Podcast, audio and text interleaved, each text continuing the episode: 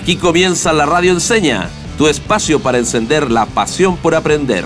Un programa de Fundación Enseña Chile, más de 10 años transformando las salas de clases del país.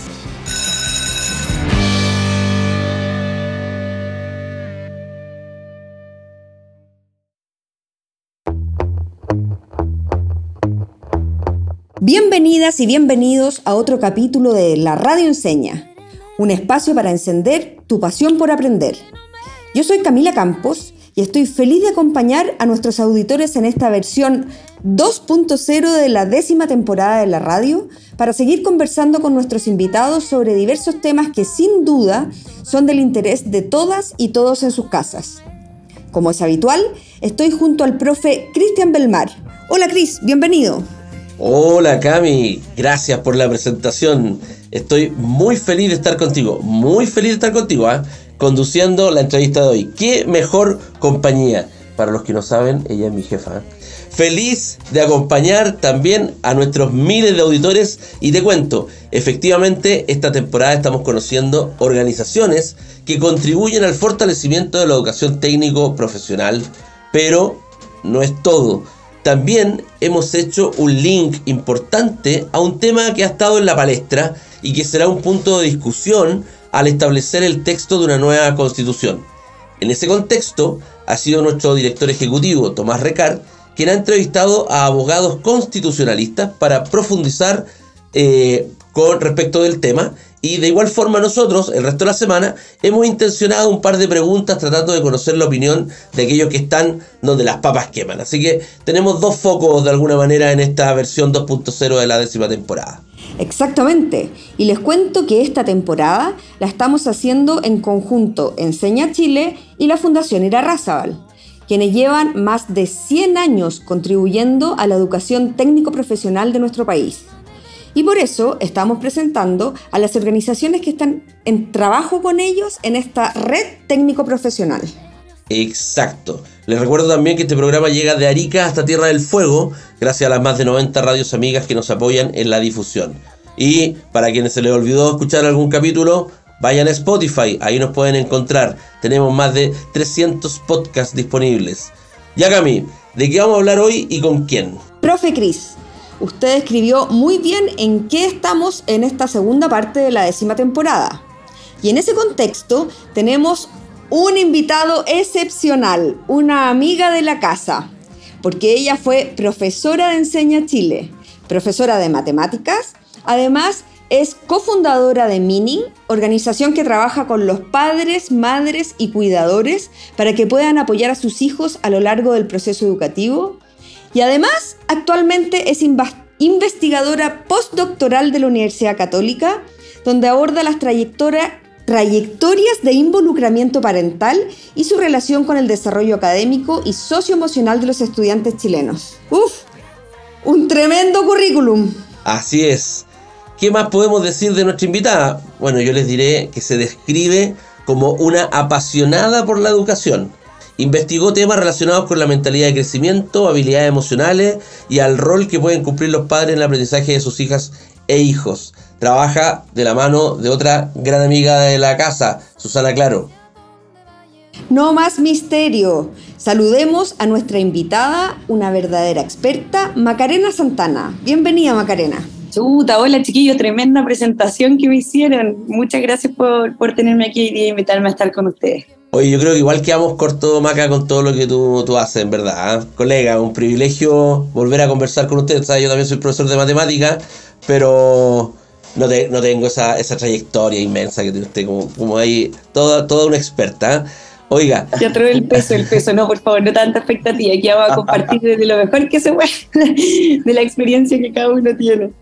Todo eso es lo que yo logré recoger de, de, LinkedIn, de la investigación previa que se hace, ¿cierto?, del entrevistado. Pero a mí me gustaría saber más de tus motivaciones, Maca. ¿Por qué involucrarse o trabajar con uno de los, llamémoslo, eslabones más complejos de esta cadena que se forma en el proceso de enseñanza-aprendizaje de un niño, de un adolescente, de un joven? ¿Cuál es labor? Me refiero a las familias. Uf, si yo de solo recordar mis reuniones de apoderado me, me tirita un ojo así, ah, porque era pero terrible pensar, hoy tengo que recibir los apoderados, siempre son puras quejas, reclamos, etcétera. Entonces, tú decides meterte a trabajar precisamente con ese eslabón más complejo. Entretenido, entretenido como lo presenta Cristian, porque en realidad eh, es un eslabón tremendamente complejo y, y a lo largo de la, de la, vida escolar aparecen ciertas distintas maneras, desde, como decís tú, eh, las reuniones de apoderados, lo que estuvieron conversando ustedes, la elección de la escuela, o sea, mucho antes que el niño empiece a ser un estudiante, la niña empiece a ser estudiante, ya los papás empiezan a participar en, en, su aprendizaje en el fondo. Y, eh, y, de lo que me preguntaban de mi experiencia en el fondo en la sala de clase, eh, yo creo que fue súper, ¿cómo se dice? Como abridor de ojos. El, el, estar en la sala de clase y conocer a las familias, cómo ellos viven la educación de sus hijos, eh, las trabas que ellos mismos demuestran, cómo la inseguridad que puede tener un papá, siendo que quiere, quiere lo mejor para su hijo, ¿cierto? Pero de cierta manera la capacidad que cree que tiene para apoyar también lo limita, la información que tiene.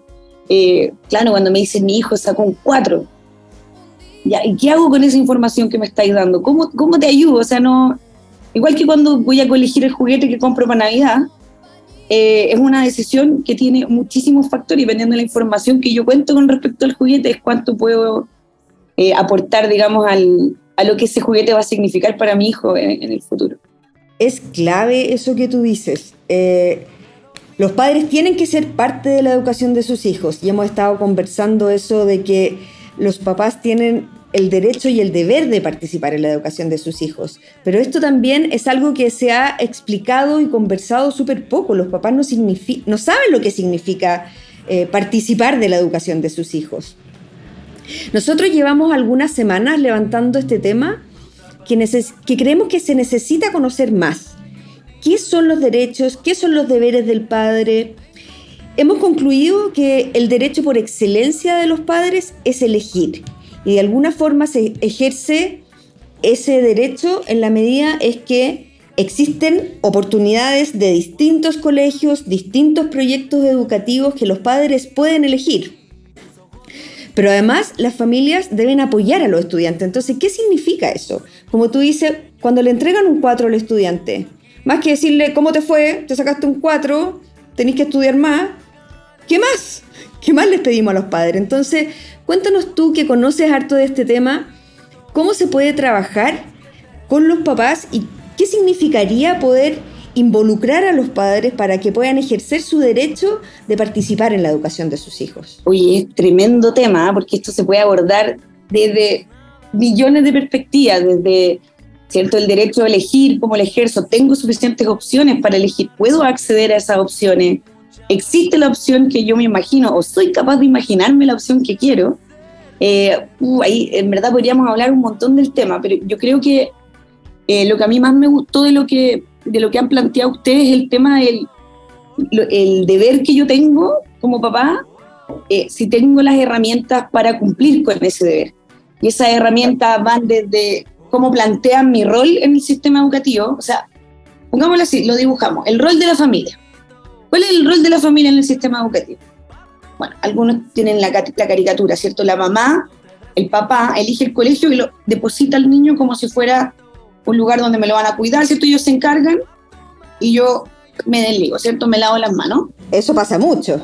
Se ve, se ve. No creo que una mamá lo pudiera decir así abiertamente, pero creo que varias se sienten identificadas con, no, que ellos, ellos hagan la pega de educar porque yo no sé matemáticas, por ejemplo. Entonces, un poco me desligo y lo dejo en manos de los expertos y, y, muchas veces desconociendo el gran impacto que tiene una mamá en el desarrollo de habilidades tempranas, matemáticas, por ejemplo, que es un tema que abordamos en el, en el núcleo de investigación en que estamos en, en la CATO, el MEMAT, está liderado por, entre otras investigadores, María Inés Supergo y Susana Claro, eh, y Francisca El Río, eh, que en el fondo es el desconocimiento, el desconocimiento del gran rol que puedo tener o cómo se ha definido mi rol, porque yo puedo estar limitado, por ejemplo, a la elección de la escuela.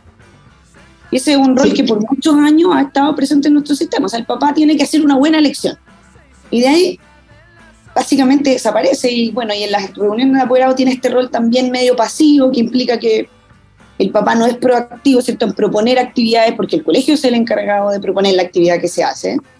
Entonces, vivimos en este como como, como lo modelan algunos investigadores, en un continuo entre el papá que participa versus el papá que se compromete. ¿Y cuál es la diferencia entre esos? En este continuo lo que va a variar, Cami, es el grado de proactividad y liderazgo que tiene un papá en la participación. ¿Qué quiere decir eso? El Cristian decía, oye, yo iba a las reuniones de apoderado y lo pasaba pésimo, ya, pero iba ahí. ¿Cuál era tu rol? Y participar de manera súper pasiva, o sea, me, me invitaron, voy, lo paso mal, me voy. Fin.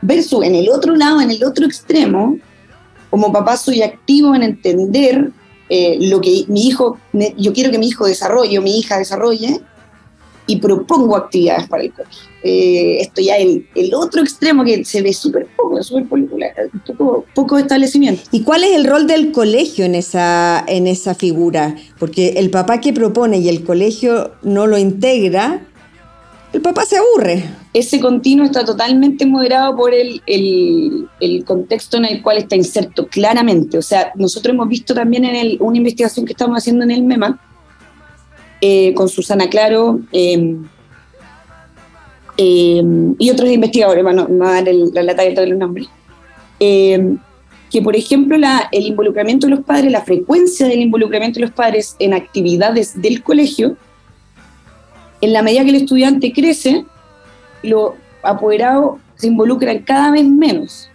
Pero esta variación depende muchísimo del colegio en el que está.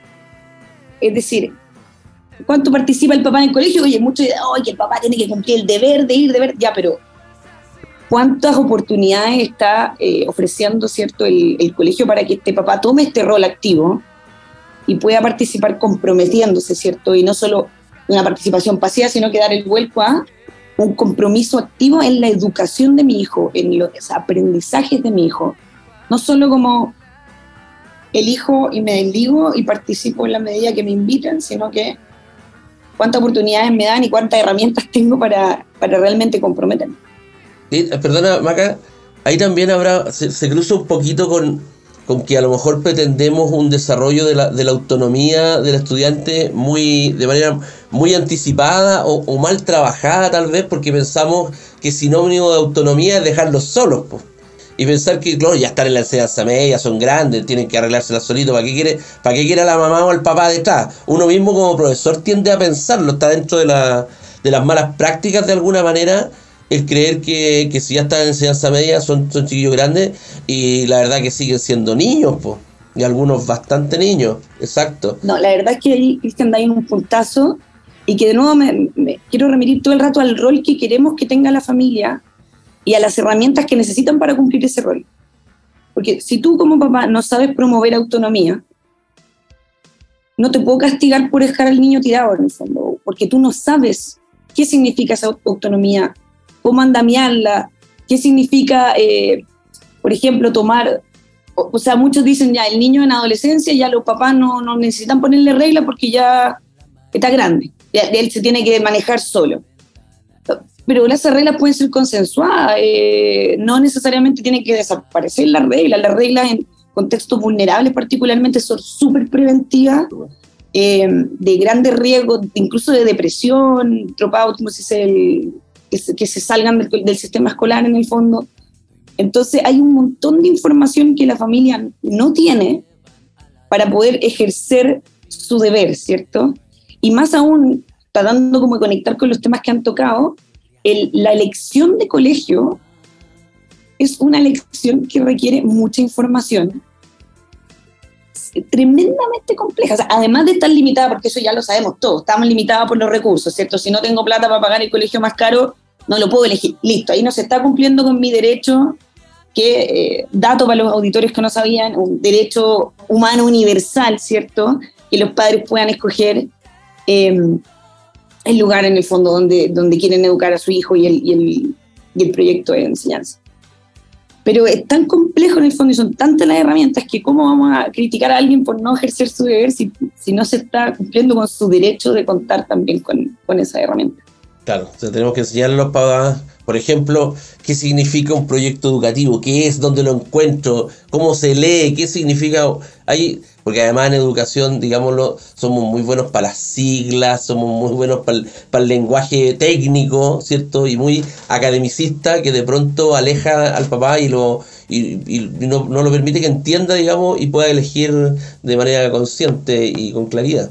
Totalmente. Y Cristian, nosotros, por ejemplo, en Mini, tenemos un, programa para apoyar escuelas, eh, para que la familia cuenta, cuente con más herramientas para, por ejemplo, promover mentalidad de crecimiento en los estudiantes, cómo felicitar, promover autonomía, disminuir la ansiedad que siento al aprender matemáticas, etcétera, etcétera.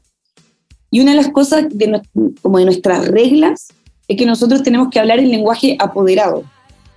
O sea, un lenguaje que entienda no quiere decir que no expongamos al apoderado a palabras complejas y que no las puedan aprender porque hay que tener ojo, no es tener baja expectativa que el papá no la pero sí comprender que, oye, proyecto educativo, yo te puedo decir esa, esa palabra, pero te tengo que explicar qué es, porque no puedo asumir que tú la entiendes si, no estudiaron pedagogía, no, no, estudiaron diplomado en dirección de colegio. Demasiado clave y es responsabilidad del colegio traducírselo a los padres para que ellos tengan la información necesaria para poder elegir. Eso no lo habíamos visto, claro. Y, y, y yo diría que incluso ir un poquito más allá de como sociedad, más que solamente el colegio, porque el colegio es una estructura más que mm. participa, ¿cierto? Pero como sociedad deberíamos ser más conscientes de las herramientas que necesitamos para acompañar a una persona, un ser humano, desde que nace, para que pueda florecer en este sistema escolar, que finalmente se puede entender de millones de maneras. Pero si cuando yo tengo un hijo que en el fondo es como una caja negra, lo voy a meter al colegio y no tengo idea qué va a salir, porque ni siquiera cuando se elige el colegio, no, sé si ustedes saben los estudios, pero un gran factor, por ejemplo, es cuán lejos está el colegio de tu casa. Y, y es uno de los principales factores. O sea, olvídate pensar, oye, mi hijo va a tener acceso a, a redes de contacto que le permitan, por ejemplo, desenvolverse en un área que le pueda interesar. ¿Qué le interesa a mi hijo? ¿Sé lo que le gusta? Exactamente, ¿qué valores tiene mi familia que yo quiero que replique el colegio? Exacto. ¿Qué foco? Tuyo, eh, no recuerdo si es del CIAE, que, que, en el fondo muestra que, claro, en las clases sociales altas, es decir, que tienen la plata para elegir realmente lo que quieren, eh, ahí sí se ha visto que toman en cuenta e-, ese factor, por ejemplo, los valores que tiene este colegio. Eh, claro. En el fondo se toma mucho más en cuenta en la decisión porque también tienen acceso a la información para, para tener esa reflexión en el fondo. O sea, ya resuelta la necesidad higiénica, digamos, en el mundo donde asumimos que todos pueden elegir, que sería el mundo perfecto, que no es así hoy día todavía. Em, es realmente muy, muy compleja la decisión de dónde, dónde quiero que mi hijo esté y después cómo lo acompaño para que realmente florezca. Maca, estoy, estoy yo también con una decisión súper compleja de tomar.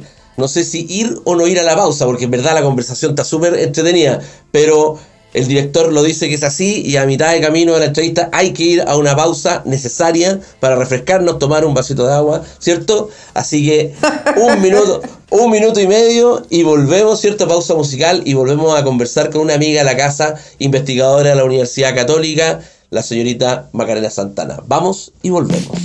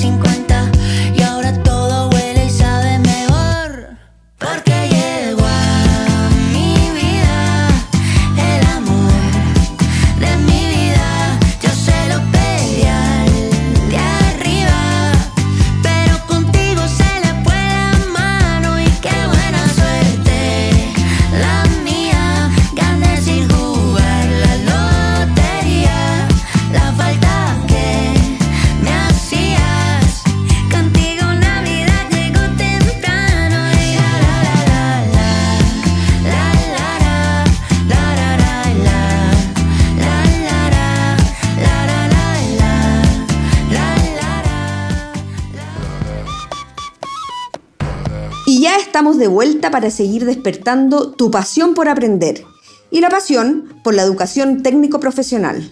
Acá en la radio enseña de Arica hasta Tierra del Fuego.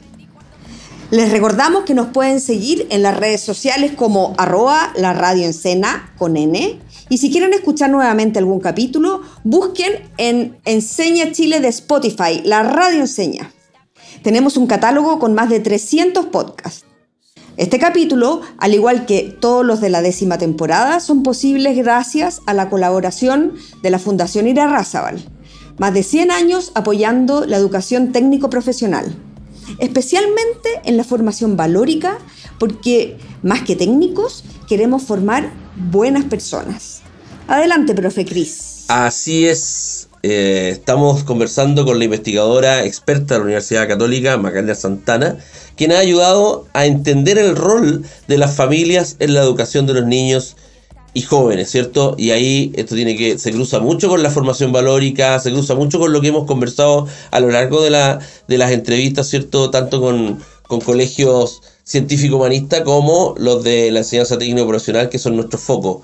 Exactamente, y antes de la pausa estábamos hablando de este derecho y deber que tienen los padres de participar en la educación de sus hijos y comentábamos lo importante que era tomarse muy en serio la elección del colegio para que podamos compartir la educación de los hijos, pero ahora me gustaría entrar un poco más en qué significa eso que los padres participen de la educación. ¿Cómo podría hacerse? Yo creo que es algo que se dice mucho, pero en la práctica, ¿qué estamos diciendo cuando decimos que queremos que los padres participen? A ver, Maca, si nos puedes ayudar con con ideas más concretas. ¿Cómo se vería eso? Herramientas de alguna manera para poder ejercer ese, ese deber, porque si yo tengo el deber de ir a votar, ¿cierto? Las herramientas son tener un lápiz para votar, tener el voto, ¿cierto? Tener la urna, y me entregan herramientas para que yo ejerza mi deber, que es votar, derecho y deber, ¿cierto? Entonces en este caso el derecho y deber tiene que ver con acompañar a, a los estudiantes, pero ¿qué herramientas tengo? Yo carezco muchas herramientas, yo soy un papá que la verdad que no terminó la educación, ¿cierto? No llegué a, no alcancé a terminar cuarto medio, eh, entonces necesito herramientas, Macarena.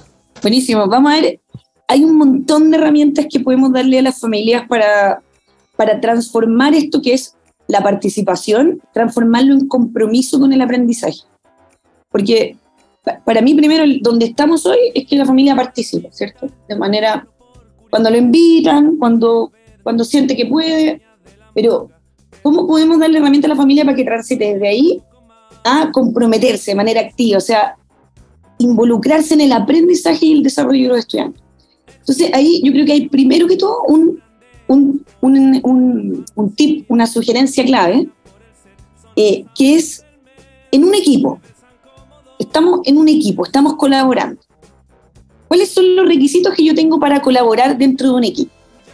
Y vamos a poner entonces el ejemplo del equipo porque la familia queremos que sea equipo con la escuela en esto que le llamamos la educación de los niños, donde los niños tienen que lograr un montón de metas, ¿cierto? Entonces, lo primero es que en un equipo, para poder colaborar, y hay un montón de estudios que lo respaldan, lo mínimo que necesito es tener una meta en común. Para que podamos colaborar, los dos tenemos que saber para dónde vamos. Y otro requisito es saber dónde estoy con respecto a esa meta. Entonces vamos a algo más concreto. Si tengo mi hijo o mi hija en segundo base, yo quiero colaborar, ¿cierto? Quiero ser un agente activo en la educación. ¿Cómo puedo colaborar? Uno puede decir, ah, yo voy a todas las reuniones de apoderado, pero volvamos al ejemplo del equipo. ¿Cuál es la meta? Entonces, el primer, la primera sugerencia para los papás y las mamás es Oye, si, si no saben cuáles son los objetivos de aprendizaje, péguenle una ley a los objetivos de aprendizaje. Maca, ¿y qué son los objetivos de aprendizaje? Eh, los objetivos, al finalmente en el lenguaje cotidiano, es qué es lo que necesitamos que el niño o niña aprenda de aquí a final de año. ¿En qué tiene que ser excelente, dominarlo para arriba y para abajo? Hay un listado, hay un documento de hecho en el ministerio que muestra un listado de todas las cosas que tiene que lograr este estudiante que van sentando las bases, ¿cierto?, para los próximos años. Entonces, la primera herramienta concreta es, si queremos ser parte de este equipo, tenemos que conocer cuál es la meta que tenemos en común. Si no tengo idea, el colegio quiere, no sé, ya, del valor de la responsabilidad.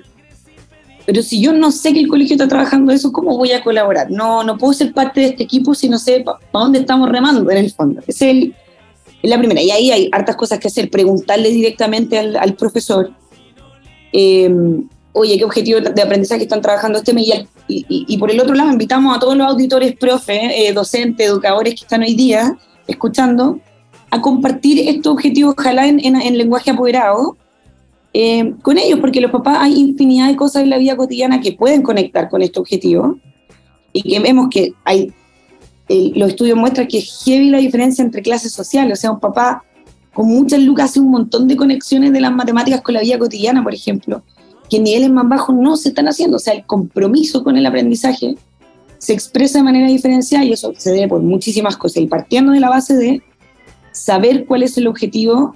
Eh, de aprendizaje, que ya lo bajamos, ¿cierto? Que es cuál es esta meta particular que necesitamos que el niño logre eh, de aquí a fin de año. Clave, ahora que estamos en temporada mundialista, somos un equipo.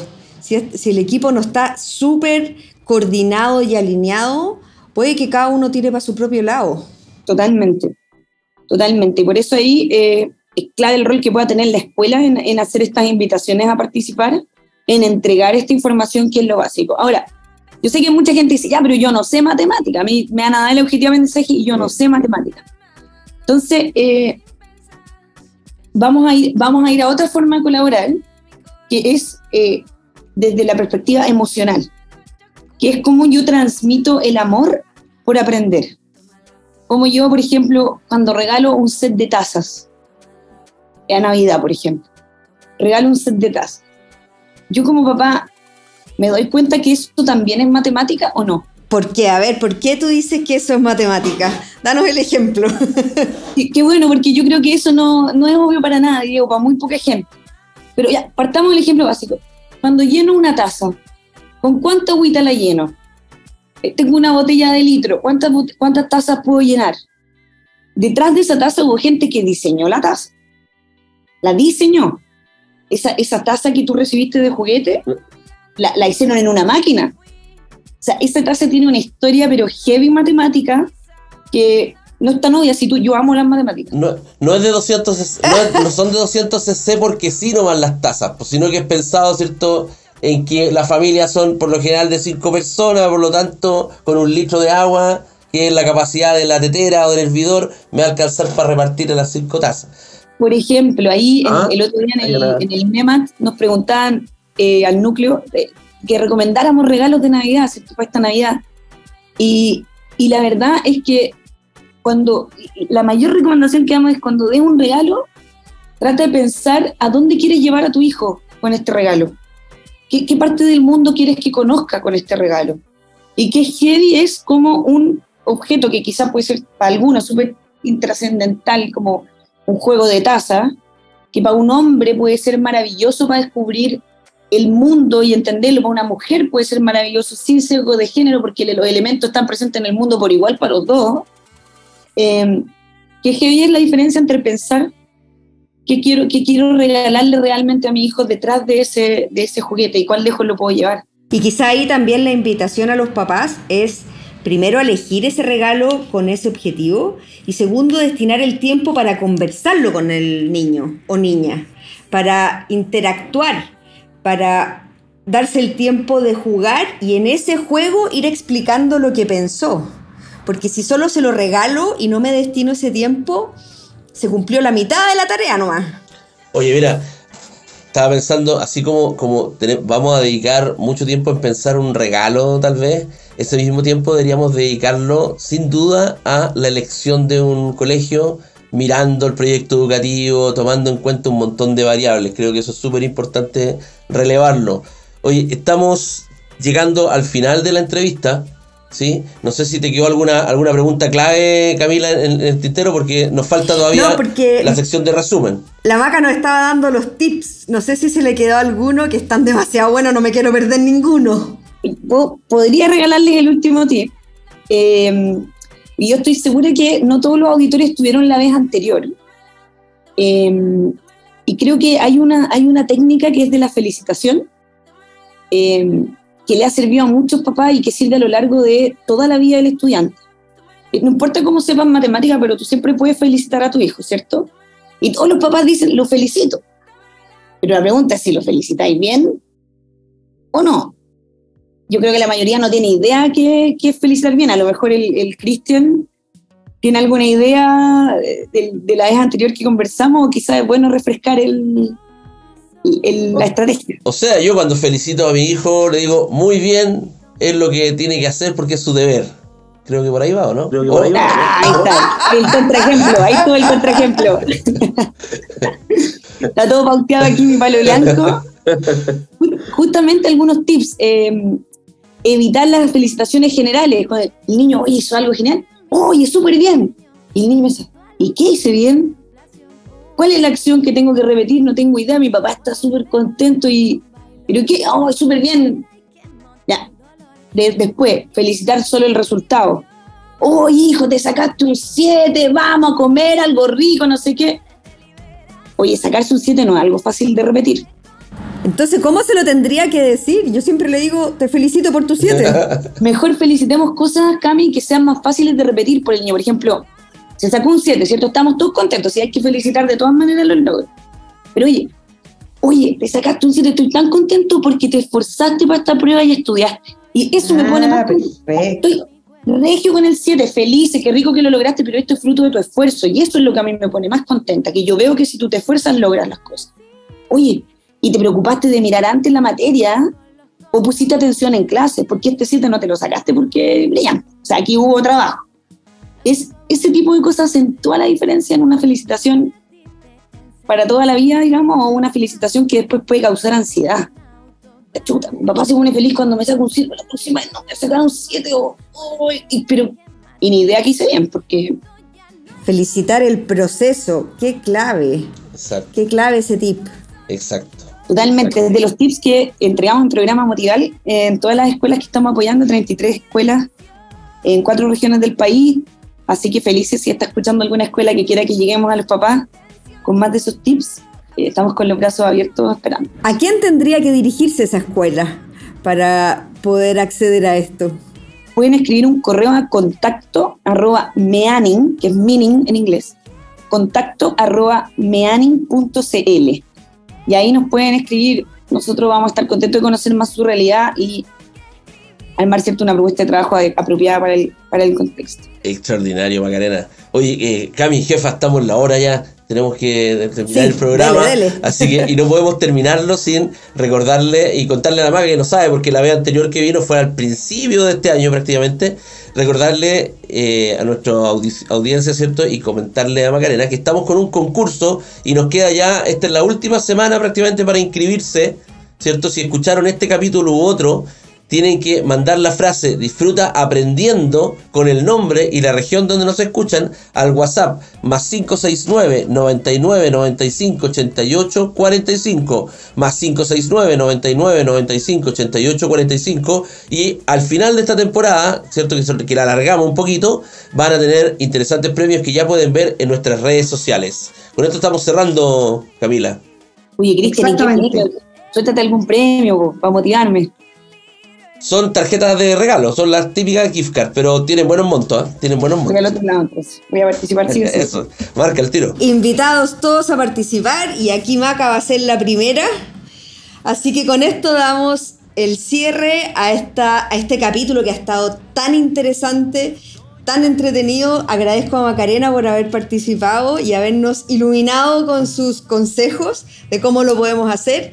Y a Fundación Ira Razabal, que nos acompaña en esta décima temporada 2.0. Eso es. Bueno, muchas gracias por habernos escuchado. Nos despedimos, como siempre, acá en la radio enseña diciendo disfruta aprendiendo. Y aprende disfrutando. Hasta la próxima. Chao, chao. Chao. Termina así otro capítulo de la Radio Enseña. Nos encontraremos muy pronto. Disfruta aprendiendo y aprende disfrutando. Hasta la próxima.